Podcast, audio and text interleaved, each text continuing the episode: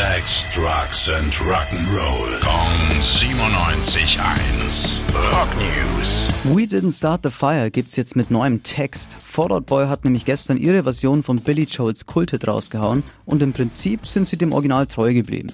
Aber anstatt über die ursprünglichen Ereignisse und Berühmtheiten zu singen, widmet sich die Band im Text denen, die seit 1989, also seit dem Original, bis heute passiert sind.